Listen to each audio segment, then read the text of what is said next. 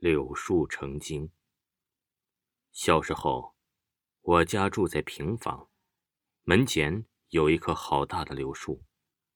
每年年春天呢，柳树就会长出好多嫩芽和枝叶，绿油油的，随风摇曳，婀娜多姿，就像是一个少女在翩翩起舞。每天放学，我都会坐在门前欣赏这棵柳树。爸爸说：“你个子低。”每天抱着这棵树说三遍：“柳树，柳树长一长，你长大做栋梁；我长大穿衣裳，你就长高了。”我信以为真，每天放学都会抱着柳树说三遍爸爸教的歌谣，盼着快快长高，似乎很管用的。过了一段时间，我真的快长高了。邻居家的孩子如果来拽柳树枝条，我就会不依不饶。不允许任何人来破坏这棵树。有天夜里睡觉时，妈妈说：“纯纯，外面有人站在柳树下的叫你。”这纯纯呢，是我姐姐的名字。我姐姐气哼哼地说：“这深更半夜谁会找我呀？叫你呢。”后来天亮了，妈妈说：“昨夜有人站在柳树下，把咱在家的人呢名字都叫了一遍。”我听了，心想：这夜里可能有鬼吧。或者是邻居做坏事故意是吓我家人，因为我家有的邻居真的是很坏，整天就爱编鬼故事吓唬人。从此每到夜里，我就会睡醒，仔细聆听外面的柳树下有没有说话声。有天夜里，我睡醒了，借着外面的月光，透过窗户，隐隐约约的看到柳树下好像站着一个人。我想去外面看看，到底是谁在吓唬我家人呢？我穿好了衣裳，轻手轻脚的打开了房门，看到外面的柳树下站着一个从来没有见过面的白胡子老爷爷，他眼睛一眨不眨的，正在盯着柳树看。老爷爷，你想干嘛？是想深夜来拽我的柳树枝条吗？老爷爷看着我笑了笑：“小姑娘，你很喜欢这棵柳树是吗？”“是的，可是……”明天就有人来砍这棵树了，你怎么知道？这是我家的柳树，我不允许别人来破坏这棵树的，我会保护它。明天你们这一片房屋要拆迁了，要盖高楼了，柳树也要砍掉，真的吗？老爷爷点点头，他把手伸开，这是一颗柳树种子，送给你。等你们搬了新家，把它种在门口的地里，还会长出一棵柳树的。我接过种子，看到老爷爷很快走进了柳树树干里。多奇怪，老爷爷竟然是树神！第二天中午放学，果然有几个工人在砍这棵柳树。妈妈说要拆迁了，我们要搬家了，柳树也要砍掉了。我默默的流下了眼泪。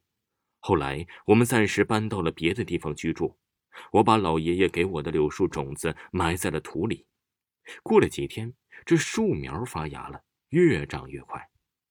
好奇怪呀！不到一年就长成了一棵好大的柳树。我夜里睡醒一觉时，依然喜欢看窗户外面的柳树。有天晚上，我又看到了柳树下站着一个人。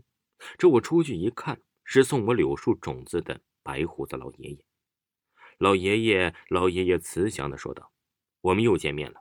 明天夜里有恶鬼害人，不要出去。”说完，一闪身就进到了柳树的树干里。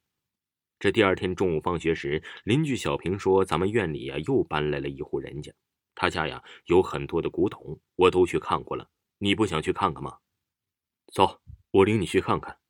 这他拉着我走进了新搬来的邻居家，里面呢有着一位干瘦的老奶奶，正在用鸡毛掸子掸着古董上的灰尘。他看到我们，眼睛怪怪的，很冷漠的说道：“又来看我的古董了。”只许看呢，不可以摸。小平说：“放心，我们就看看，保准不动。”我看到了一个青花瓷大碗，碗里空空的。老奶奶往里面呢是倒了一杯白水。只过了几分钟，碗里的白水竟然是变成了血水，还有一股臭味。我拉着小平赶紧走了进去。急着走干嘛呀？还有很多没看呢。小平不高兴地说：“你有没有感觉到老奶奶很不友好吗？而且屋里很难闻呢。”是啊，我也有同感。这时，老奶奶说：“你们夜里还来玩啊？我还有更神奇的古董。”好的，小平答道：“他家呀是阴气森森的，我要是看看夜里他拿什么宝贝古董。夜里明月星稀，我听见邻居的老奶奶家呀有嘈杂的声音，心想可能是几个小孩子又在他家看古董闹出的声音，就接着睡觉了。第二天天亮时，我背着书包出去上学，看到老奶奶家门口聚集着很多的人，还有警察在记录，拿着照相机拍照。小平的妈妈哭着说道：“昨夜不让小平出去，他非要出去，谁知道他会在老奶奶家吊死。老奶奶也没有踪影，屋里也是空空的。警察说我们会查清楚的。事情已经过去了一个月，警察也没有破案，老奶奶再也没有出现过。后来呀，听小平的妈妈说，小平啊跟他托梦了，说是他被新邻居老奶奶害死的。老奶奶呀。”是了一个恶鬼，恶鬼现在搬到另一个院子居住了。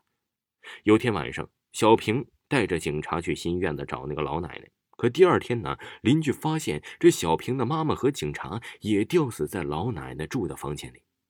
后来警察封锁了那家大门，再也没有人进去过。邻居还说，每天到了夜里两点，周围居住的人就会听到那家有鬼魂的惨叫的声音；到了白天，却鸦雀无声。传说老奶奶。又搬到另一个院子出去害人了，吓得附近的几百里人家呀，一到晚上全都关门了，谁也不敢出来。第二年春天，原先拆迁的地方盖好了高楼大厦，我们又搬回了老地方，住进了高楼。院里统一绿化，充满了草坪。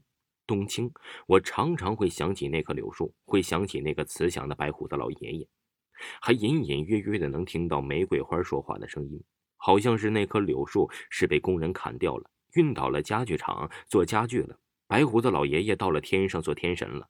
我微微笑了笑，说：“谢谢你，玫瑰花。”从此，我常常会抬头仰望天空，想看到白胡子老爷爷。有天早晨，我抬头仰望天空，真的看到了一个白胡子老爷爷驾着祥云，微笑的在向我招手。还听到白胡子老爷爷跟我说：“你要好好学习。”我对着天空大声说：“我会的，我一定会学习的。”这时候，白胡子老爷爷驾着祥云越走越远，发出了耀眼的光芒，美丽极了。